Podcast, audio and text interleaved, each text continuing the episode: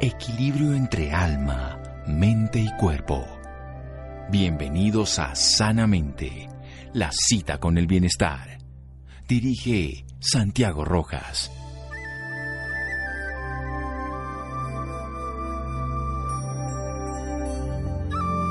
Deberíamos vivir cada día como personas que acaban de ser rescatadas de la luna. Thich Nhat Han. Buenas noches, estamos en Sanamente de Caracol Radio su programa de salud. Esa es una época maravillosa, una época de transformación, es una época de síntesis del año donde muchas empresas hacen sus balances, donde muchas personas desarrollan cualidades bellas como el compartir las correctas relaciones. Sin embargo, es un año atípico. Estamos en un momento complejo de la vida. Probablemente todos tenemos momentos complejos, pero la situación mundial compleja hace que lo veamos además con más incertidumbre. Ahí es donde no sirve necesariamente toda la ciencia, y el conocimiento porque nos deja de todas maneras muchas incertidumbres, sino tal vez hay otras filosofías, otras versiones, otras condiciones que nos pueden acercar a vivir en tiempos difíciles de una mejor manera, incluso llegar a profundizar en el autoconocimiento. Voy a hablar con un estudiante de filosofía budista, es vecino del Dalai Lama en los Himalayas. Voy a decir que eso debe ser un planzazo. Desde hace tres años estudia diariamente filosofía y la ciencia de la mente con un reconocido lama tibetano. Las enseñanzas de amor y compasión que ha recibido en el norte de la India han alcanzado la forma en que se relaciona con sus emociones y el entorno. Aunque durante 15 años vivió y visitó varios países por su trabajo, afirma que el viaje que más paz y tranquilidad le ha dado es el que empezó hace tres años cuando encontró a su maestro allá en el Asia, ahora está aquí en Colombia él. Y que el viaje más de crecimiento que le ha dado fue el que emprendió hace seis años al centro de su tierra. Ahora comparte esas enseñanzas milenarias, que es las que queremos aprender de él, de este viaje de conocimiento interior con la intención de mejorar el bienestar de todos los seres. Conócete a ti mismo, esa máxima socrática que también es de cualquier tipo de filosofía. Mi estimado, admirado Camilo Heredia, buenas noches y gracias por acompañarnos.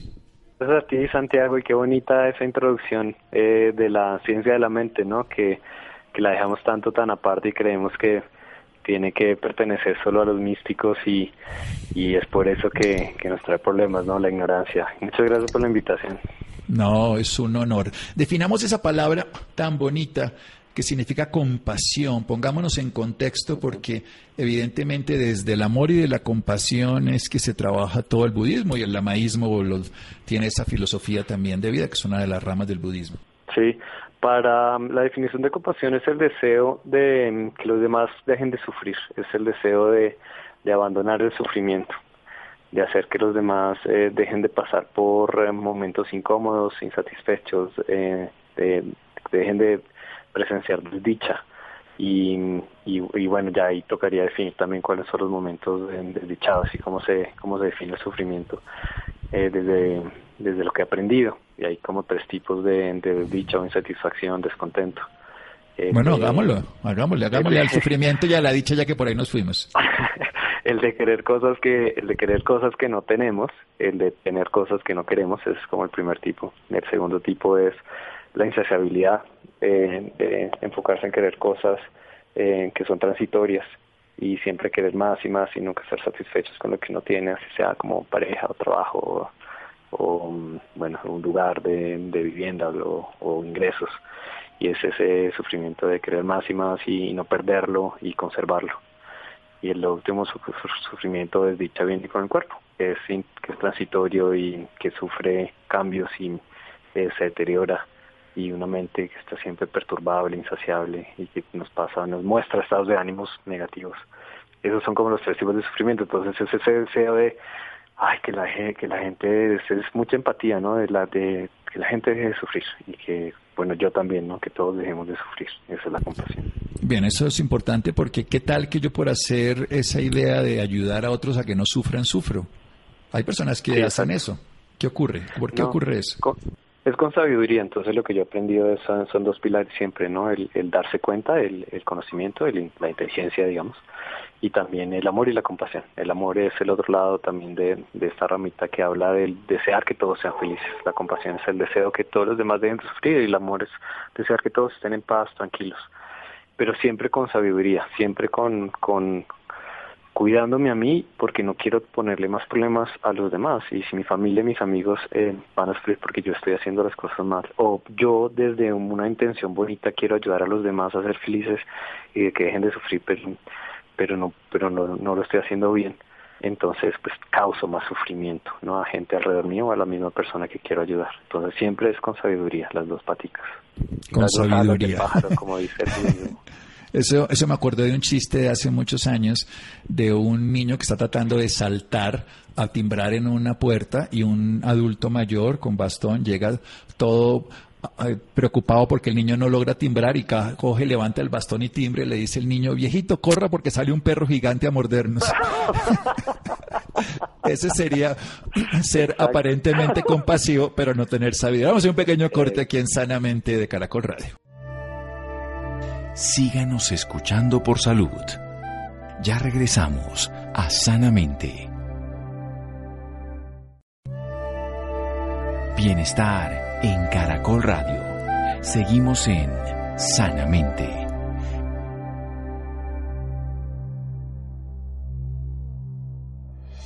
Seguimos en Sanamente de Caracol Radio con un estudiante de la vida, de la filosofía budista, pero es un estudiante de la vida, vecino del Dalai Lama, con un maestro en el Tíbet lleva una búsqueda interior, nos está contando del sufrimiento y nos está hablando de la compasión. Esa compasión es la acción consciente de ayudar a aliviar el sufrimiento de otros, que se une con otra carita, que es el amor, que quiere la felicidad para todos los seres. Y esto hablar de todos los seres incluye no solamente a los humanos.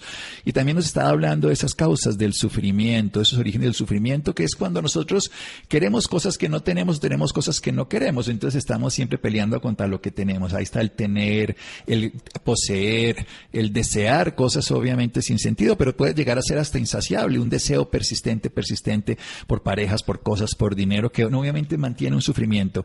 Y la otra, lo que ocurre en el cuerpo, que son, eh, hay que entender que el cuerpo tiene alteraciones, la menopausia en una mujer, los cambios biológicos del crecimiento, las enfermedades físicas, pero todo eso es transitorio. Por eso debemos darnos cuenta cuando queremos ejercer la compasión para no sufrir nosotros, ser empáticos con nosotros mismos y trabajar y cultivar el amor, que es todos felices, también evitando el sufrimiento de otros. ¿Cómo desarrollamos esto en una época de tiempos difíciles? Aunque todos son tiempos difíciles, depende de cómo uno los vea.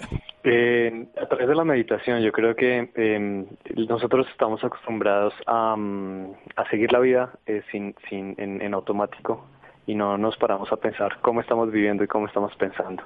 Y eh, meditar significa, en tibetano, significa acostumbrarse a través de la repetición, familiarizarse. Entonces, si, si uno se quiere familiarizar con uno, con la presencia mental, con el darse cuenta cómo estamos la mente, en dónde estoy en este momento, y luego con el amor y la compasión para en esos momentos en que nos pone eh, la vida a prueba, en la paciencia, la generosidad, eh, la ética, todas las cosas bonitas y las virtudes, poder entonces pausar, pausar en la mente, observar dónde está la mente, cómo me estás, me estoy sintiendo en este momento, y distinguir las cualidades de esa emoción, cómo se representa en el cuerpo, ponerle un nombre, una etiqueta a esa, a esa emoción y luego entonces elegir pensar diferente y, redireccionar la conducta.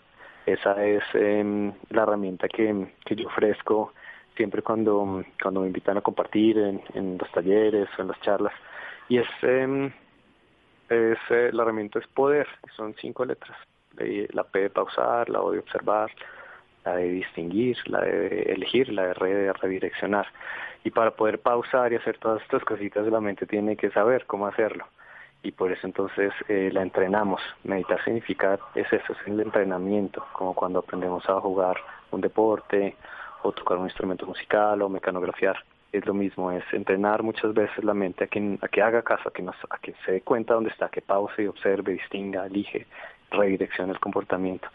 Entonces es eh, conectarse con todos los días un momento con gente eh, cercana, eh, amarlos, desear que sean felices, gente cercana, desear que se liberen del sufrimiento, de la desdicha, de la incomodidad, la insatisfacción, y luego ir ampliando desde la mente, ¿no? desde, desde un momento de reflexión, ese círculo a, personas más lejanas, incluir la gente que no nos cae bien, a los enemigos, los que creemos que alguna vez nos hicieron daño, incluir a gente que no conocemos y como tú dices, incluir a otros seres que vemos y a los que no vemos, los que entendemos y a los que no entendemos, incluir a todos los seres y, y esparciendo hacia el amor y acostumbrarse al amor, un amor grande que incluya al universo entero, una compasión grande que incluya a todos los seres del universo.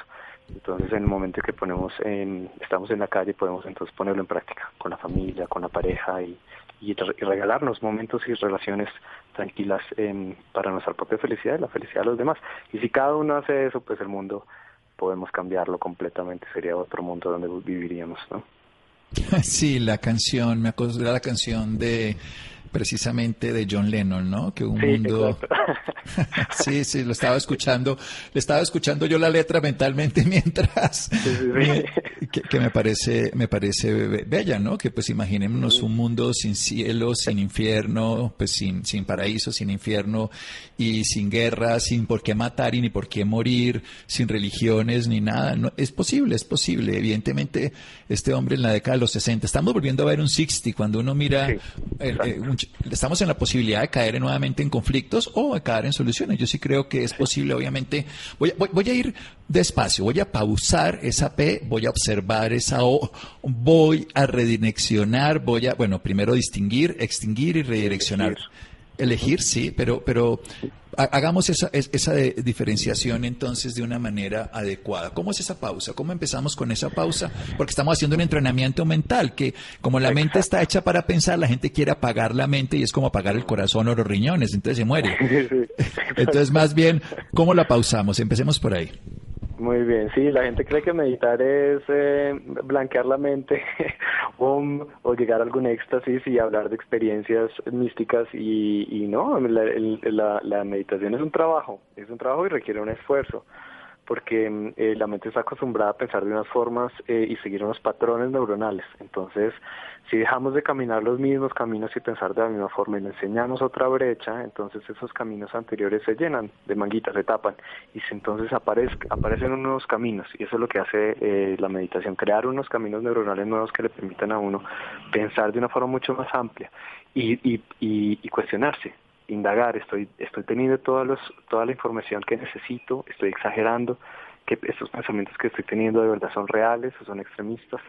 Entonces lo primero que, logramos hacer cuando estamos meditando es entrenar la mente a, a, darse cuenta dónde está y a volver a ser más flexible. Entonces, ¿dónde está la mente en este momento? Es lo que nos preguntamos durante la meditación. Y luego vuelva, vuelva a un objeto específico de foco y podemos elegir cualquier, eh, una llama o un objeto o la respiración, las sensaciones físicas de la respiración. Y cuando entonces hacemos eso, la mente se va volviendo más flexible, más dócil y, más obediente y nos va haciendo caso. Entonces, ah, bueno, en este momento es el que tengo que pausar. Entonces esa P se hace a través de esa meditación de, de todos los días entrenar la mente, así como todos los días vamos al baño y sabemos cómo tenemos que vestirnos y sabemos cómo tenemos que hacer higiene del cuerpo y así como tenemos que entrenar al cuerpo y alimentar al cuerpo, tenemos que hacer lo mismo con la mente, que también dependemos de la mente y tenemos que cuidarla y tenemos que entrenarla y tenemos que alimentarla. Entonces, por eso todos los días es hacer esto y, la gente que medita conmigo, yo hago meditaciones diarias por Zoom, cuando no, yo mismo lo siento, cuando no lo hago, es un día diferente al resto de los días cuando medito, porque entonces la mente eh, se va loca a hacer lo que quiera y cuando la entrenamos y estamos conscientes, entonces no está ese piloto automático, sino que eh, la tenemos más como la rienda un poquito más tensa para, para no, no con, no con fricción, pero sí con amor, para que, para que nos, nos haga bien ¿no? a nosotros y a los demás. Bien, esto es muy importante. Entonces, ¿dónde está la mente? En todo momento preguntarse, darse cuenta que esa es la clave fundamental. En el lenguaje de la neurociencia lo llamamos atención. Es una pausa, atendemos, nos damos cuenta, nos volvemos además artífices de nuestra propia capacidad, nos entrenamos, somos más flexibles, volvemos a la mente dócil y obviamente la ponemos en nuestro sitio. ¿Qué es esto de observar? Sigamos un poquito más allá, que cuando uno ve también a Patanjali y a todos estos seres lo ponen otros nombres. Obviamente le ponen Dharana, por ejemplo, cuando ya se concentra, le ponen Diana cuando medita, pero traducido a este lenguaje, pausa, observación, ¿cómo es? Observar es darse, es, em, eh, yo lo pongo como el cuerpo. Es, eh, el, eh, en este momento cuando hay un algo que me desencadena, un gatillo en el, en el ambiente que me genera algún, em, algún malestar, que puede ser un deseo, puede ser un malestar, pero también una aversión. Eh, puede ser también un, familiar que dice algo, un amigo, un jefe o algo que pasa que, que no sale como nosotros queremos. y, entonces observar, observar cómo se manifiesta eso, si es un estómago que está cerrado, si es un pecho que está caliente, si es una nudo en la garganta, si son los hombros que están tensos, si es un dolor de cabeza, si son lágrimas en los ojos, es, es observar eh, cómo se genera esto en el cuerpo. Eh, ese es como el, el, segundo paso, observar es, a ver, ya sé, ya sé, ya paré la mente y ahora dónde está esto, en qué parte del cuerpo está esta emoción. Pero luego entonces eh, pasar a la otra. Sí, pero vamos a hacer un pequeño corte antes, precisamente otra nueva pausa, para poder llegar precisamente a elegir y, cosas y poder también darnos cuenta, distinguir, elegir y poder llegar precisamente a redireccionar. Vamos a hacer un pequeño corte aquí en Sanamente de Caracol Radio. Síganos escuchando por salud. Ya regresamos a Sanamente. Bienestar en Caracol Radio. Seguimos en Sanamente.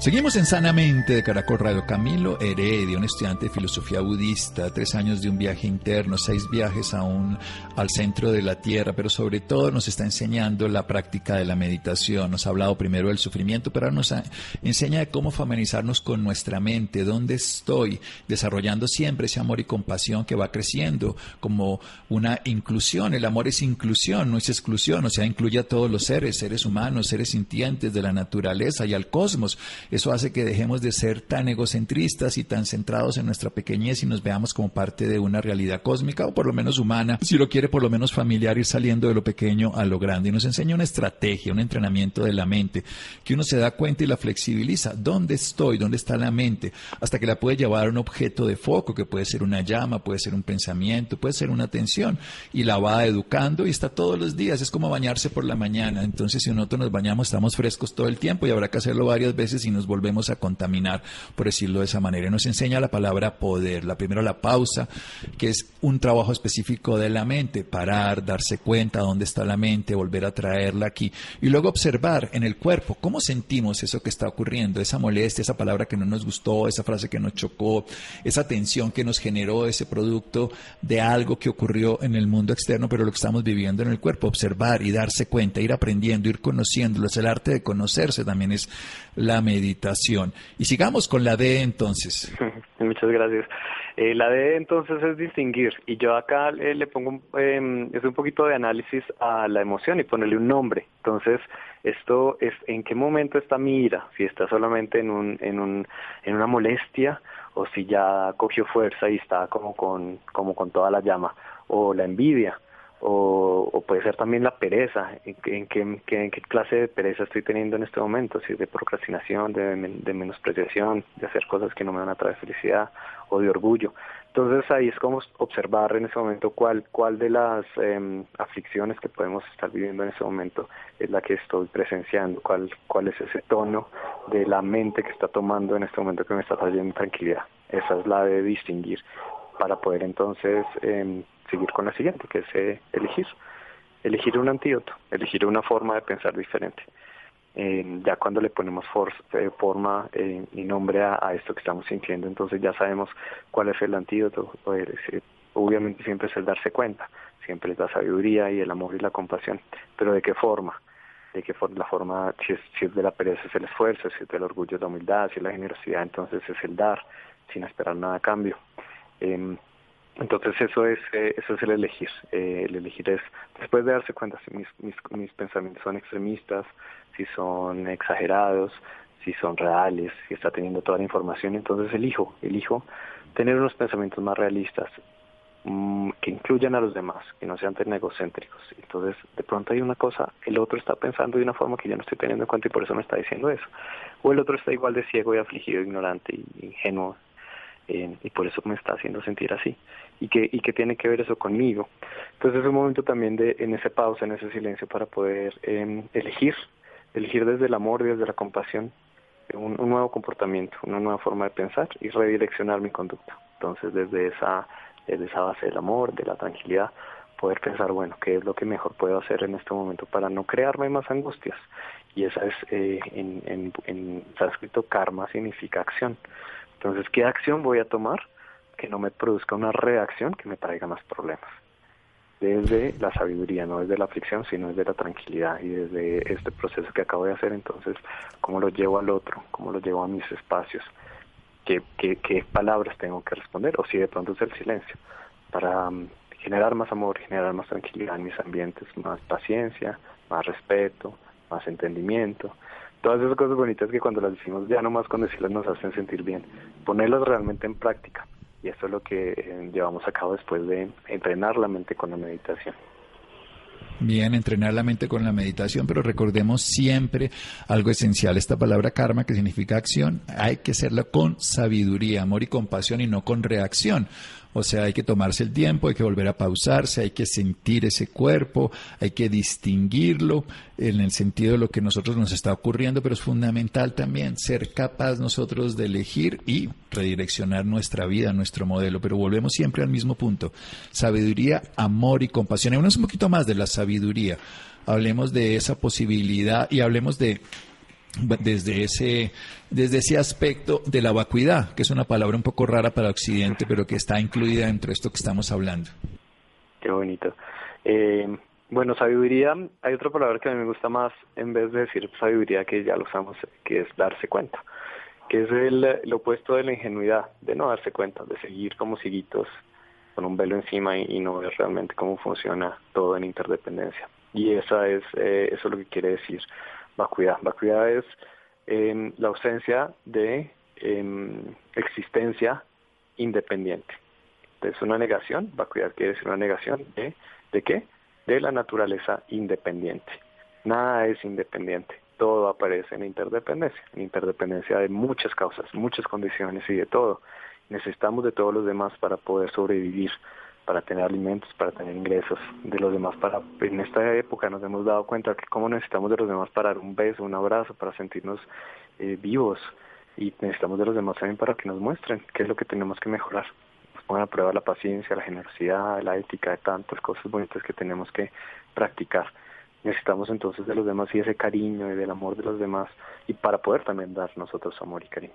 Entonces el darse cuenta es, em, eh, bueno, esta sabiduría es eso, es cómo estamos todos completamente interconectados, cómo aparece toda la interdependencia en el mundo entero sin nosotros dar cuenta, eh, cómo, cómo eh, lo que yo estoy haciendo en este momento produce que alguien en China se meta a un bosque em, y, que, y, y, y que traiga un animal que tiene un virus que va a contaminar el mundo entero. Pero de eso, ¿qué responsabilidad tuve yo? ¿Qué hice yo para que alguien en China haga eso. ¿Cómo estamos todos conectados? ¿Cómo estamos todos conectados? Esa es la interdependencia, no decir, ah, bueno, allá en China alguien hizo eso solo y eso es culpa de esa persona y los chinos, sino, ¿y yo qué tengo que ver ahí? La cuidar esa sabiduría de darme cuenta cuál es mi responsabilidad dentro de todo esto que estoy generando para mí y para los demás. Me encanta esa palabra, responsabilidad, la habilidad para dar respuesta. Hay muchas de las condiciones de la vida siempre nosotros nos sentimos alejados de todo lo que ocurre y todo lo que le pasa al planeta es responsabilidad de todos, todo lo que le pasa al cosmos, pero si quiere quedémonos con nuestra comunidad. Pero lo que está ocurriendo en este momento nos responsabilizamos todos. Y cuando uno se responsabiliza, ¿qué hace? ¿Qué hace con esa responsabilidad para cambiarla? Sí, súper. Eh, ese es, es, la base de, las enseñanzas que, yo he recibido, es eso. Es el, lo primero que hay que hacer es darse cuenta, darse cuenta de que lo que está pasando, porque si no te das cuenta de lo que está pasando, si no aceptas lo que está pasando, eh, pues no, no hay de dónde mejorar, no hay de dónde mejorar. Entonces, eh, la segunda parte de, aceptar es y de, y de responsabilizarse, es la segunda parte de responsabilizarse, es entonces, eh, pues mirar hacia un futuro mejor. ¿Con qué tengo que hacer para cambiar esto que está pasando? Ya desde mi responsabilidad, como es mi responsabilidad, como ya dejo de ser víctima, entonces, ¿qué tengo que hacer para cambiar esto? ¿Qué tengo que hacer? De pronto no puedo cambiar el entorno, pero puedo cambiar mi relación con el entorno cómo estoy yo viendo a los demás, cómo estoy percibiendo esto que me está pasando y qué puedo hacer para, para traer felicidad a los demás. Eh, durante la pandemia y por eso yo me abrí al mundo a compartir en mis redes sociales este conocimiento porque dije si esto me ha servido a mí para estar tranquilo durante la pandemia y viendo que yo como me sentía también con la incertidumbre y la angustia y el estrés cómo pude usar esto para mí mismo y dije no la gente lo necesita y, y, me abrí, salí entonces para compartirlo en, en todas partes. Y, y es eso, entonces es pensar en los demás, cómo puedo servir, cómo puedo ayudar al otro, no solamente yo cómo estoy de mal, no solamente yo cómo el, mundo me está generando todas estas cosas malas, sino cómo puedo ayudar a los demás, cómo, cómo, cómo las demás personas están pasando seguramente peores cosas que yo. Y si me enfoco en los demás, entonces se abre un montón de posibilidades. Y también la responsabilidad de cómo puedo cambiar el ambiente, qué, qué puedo hacer para generar un mundo mejor. Eh, qué estoy comiendo, ¿no? Como es que son las decisiones de hasta hasta hasta qué estoy comprando, cada cosita que yo compro, a dónde van los residuos de esas cosas, de dónde viene esto que estoy metiendo en mi cuerpo, que llamo alimento, y, y de dónde viene la ropa que me estoy poniendo todas esas todas esas acciones tienen unas consecuencias. Entonces sí podemos cambiar esas cositas que creemos que una persona puede cambiar el mundo pero claro que sí. Porque si cada uno cambia sus comportamientos y luego billones cambian el comportamiento podemos salvar al mundo y la relación que tenemos con con todos los animales y el medio ambiente. Solamente si cogemos esa responsabilidad. Y es el y es como el cuarto paso. Ya cuando ya miramos a un, a un mundo mejor y ya entonces lo llevamos a la acción. Es súper importante no solamente como pensar ah sí debería yo, no sé, comer menos carne o comprar orgánico. Sí, eso me parece muy bonito. Me inscribo en gimnasio, eh, voy a leer más y la acción la dejamos suelta, pero si la llevamos a la acción, todas estas intenciones bonitas de que sabemos que van a traer un cambio mundial, cada uno podemos, tenemos ese poder, entonces ya de verdad duran desde la acción, eh, generamos un mejor planeta, una mejor vida para todos.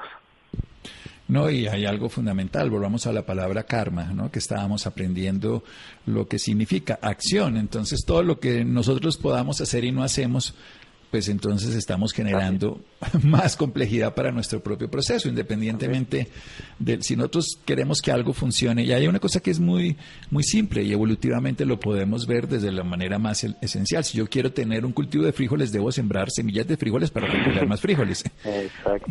Entonces la gente quiere obtener un mundo mejor, pero no siembra eso, sino está peleando, odiando y todo. Entonces, a ver qué va a obtener. Esa es sencillamente la ley del karma. Y hay otra cosa que yo me doy cuenta eh, ahora que estoy compartiendo más eh, en los medios de comunicación, a la gente le gusta entretenerse. Y es muy triste, porque entonces eh, se queda en una posición de víctima y lo único que quiere es que alguien, que alguien lo, lo haga sentir diferente unos minuticos. Entonces nos encanta y sobre todo en nuestro país que yo amo, yo amo Colombia, me encanta la felicidad, me encanta bailar y me encanta la cumbia, me encanta eh, nuestro país y, ese calor humano que se siente en Colombia, solamente en Nepal la gente también es igual que Colombia, pero creo que son los únicos lugares del mundo donde la gente es tan linda y tan amorosa.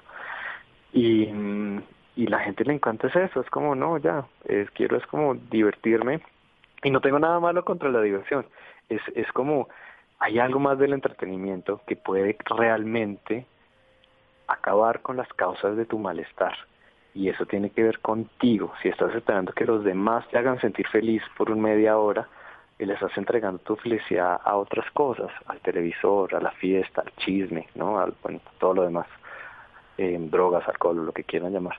Pero si tú te vas hacia adentro y creas esas causas de felicidad desde adentro, vas a ser igual de feliz, no importa si no está el televisor, si no están los chismes, si no están las drogas, si no están los bailes, si no está el alcohol, vas a ser igual de feliz.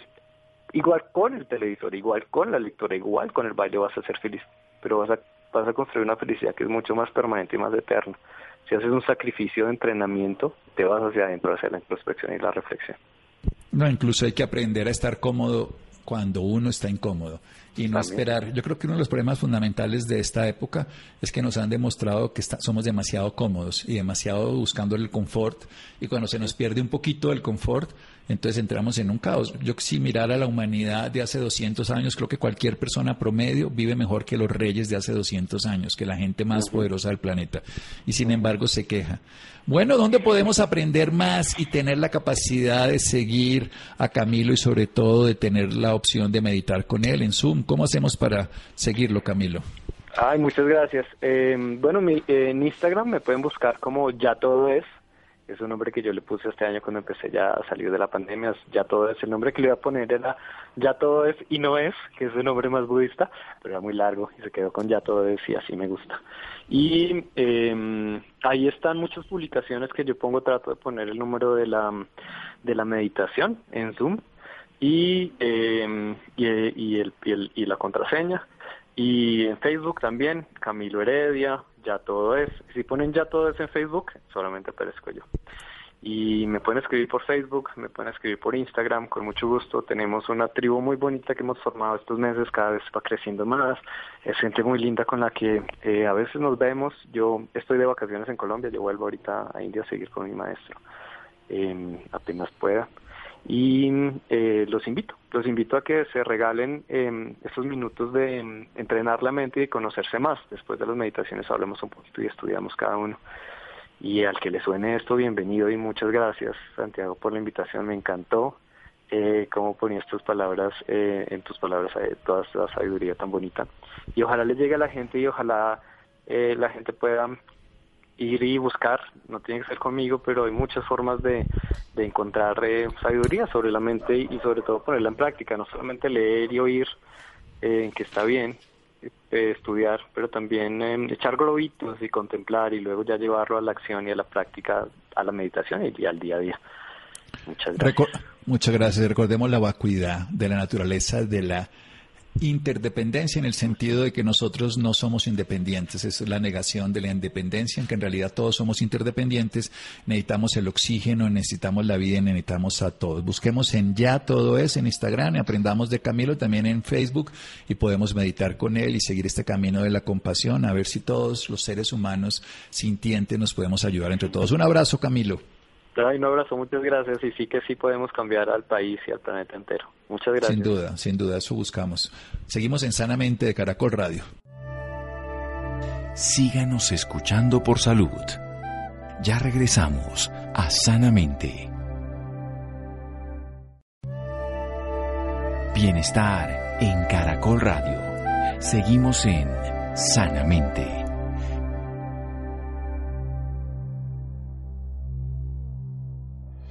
Seguimos en Sanamente de Caracol Radio. Fundación Siervas de la Madre de Dios le brindará una sonrisa a muchos niños por medio de la recolección de regalos y mercados. Seamos compasivos precisamente, seamos amorosos con quienes más lo necesitan. Rolando, buenas noches. Buenas noches Santiago y también para todas las personas que nos escuchan a esta hora en Sanamente de Caracol Radio.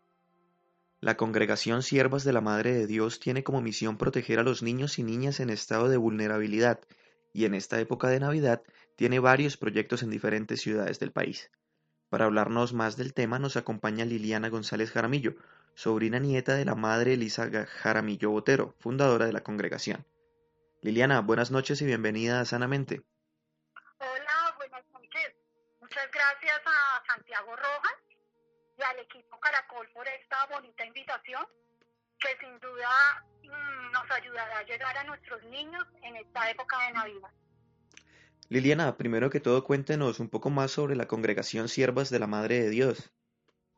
Bueno, eh, pues primero que todo es una congregación que fue fundada, este año va a cumplir 75 años y la misión que tiene esta congregación es acoger, proteger, educar y abrir horizontes en los proyectos de vida de los niños y niñas en estado de vulnerabilidad.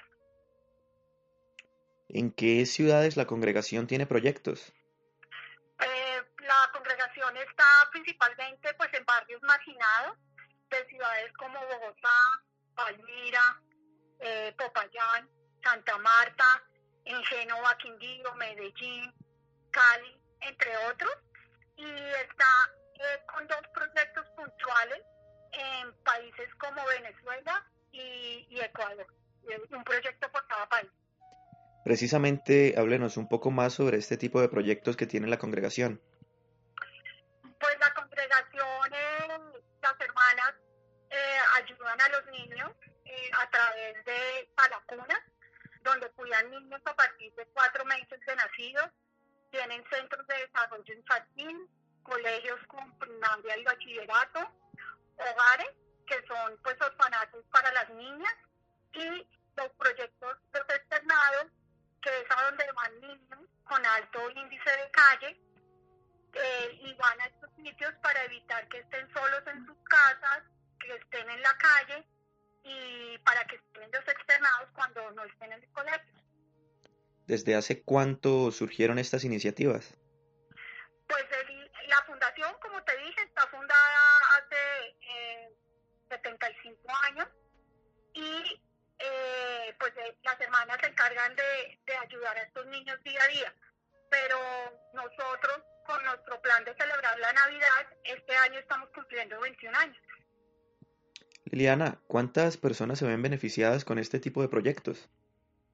Pues eh, contarte, pues como te dije, empezamos hace 21 años, empezamos con un proyecto eh, de 35 niños en el barrio Los Laches y gracias a la ayuda eh, económica, material y a la compañía de los benefactores, hemos pasado de un proyecto de 35 niños en Los Laches a un proyecto que va a ser este año para 34 niños que están en, principalmente en cuatro ciudades, en cuatro proyectos, como son el, el proyecto de Tunja, el proyecto de Bogotá, el de Santa Marta y el del corre, corregimiento de Tenerife, Valle del Cauca. Liliana, ¿qué campaña están adelantando en esta época de Navidad y cómo hacen sus trabajos en este tiempo de pandemia?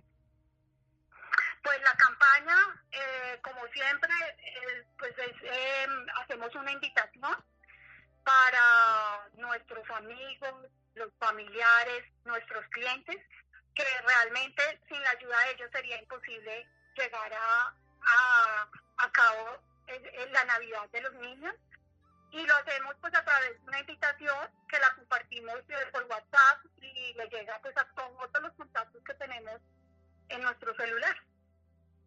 A propósito, Liliana, ¿cómo pueden hacer los oyentes para vincularse a esta campaña? Pues mira, eh, muy fácil.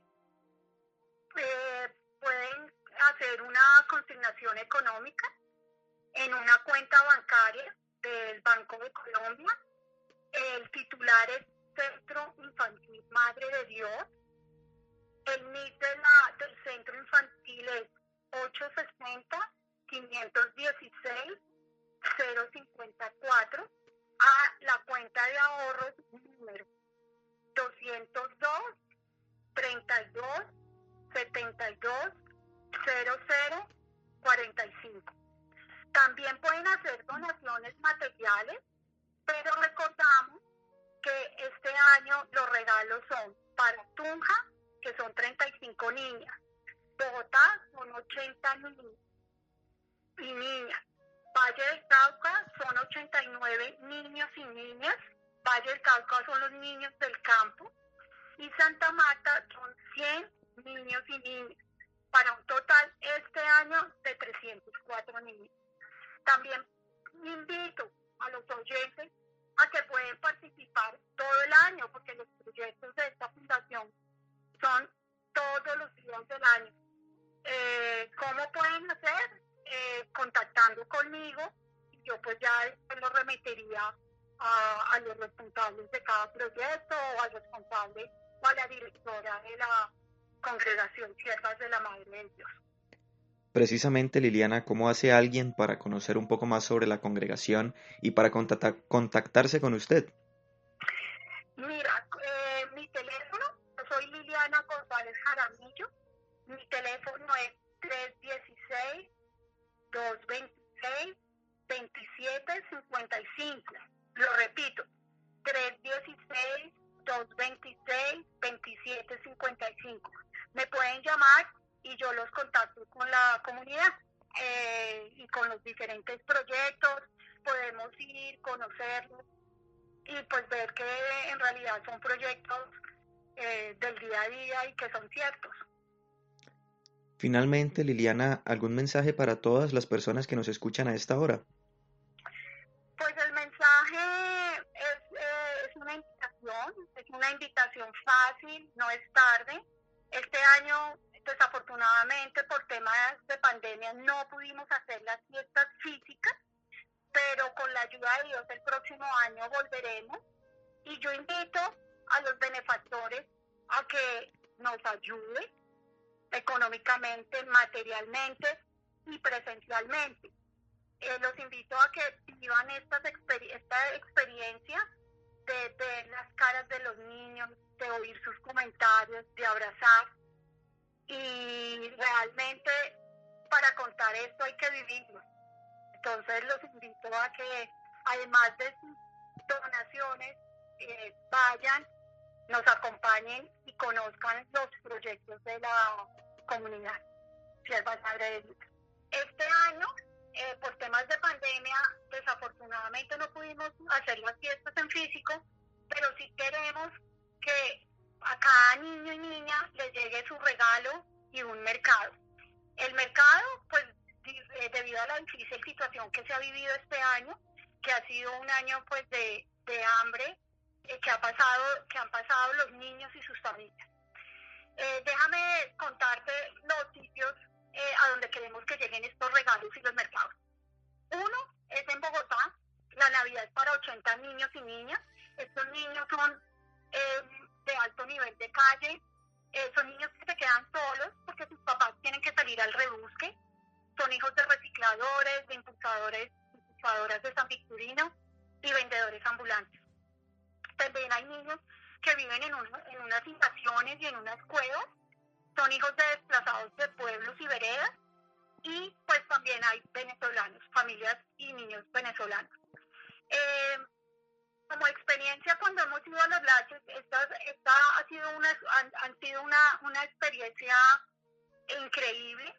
Es, es muy bonito ver las sonrisas de los niños, su picardía, todos quieren participar, quieren repetir almuerzo y cuando les damos los regalos no se lo creen, siempre nos preguntan si esos regalos son para ellos.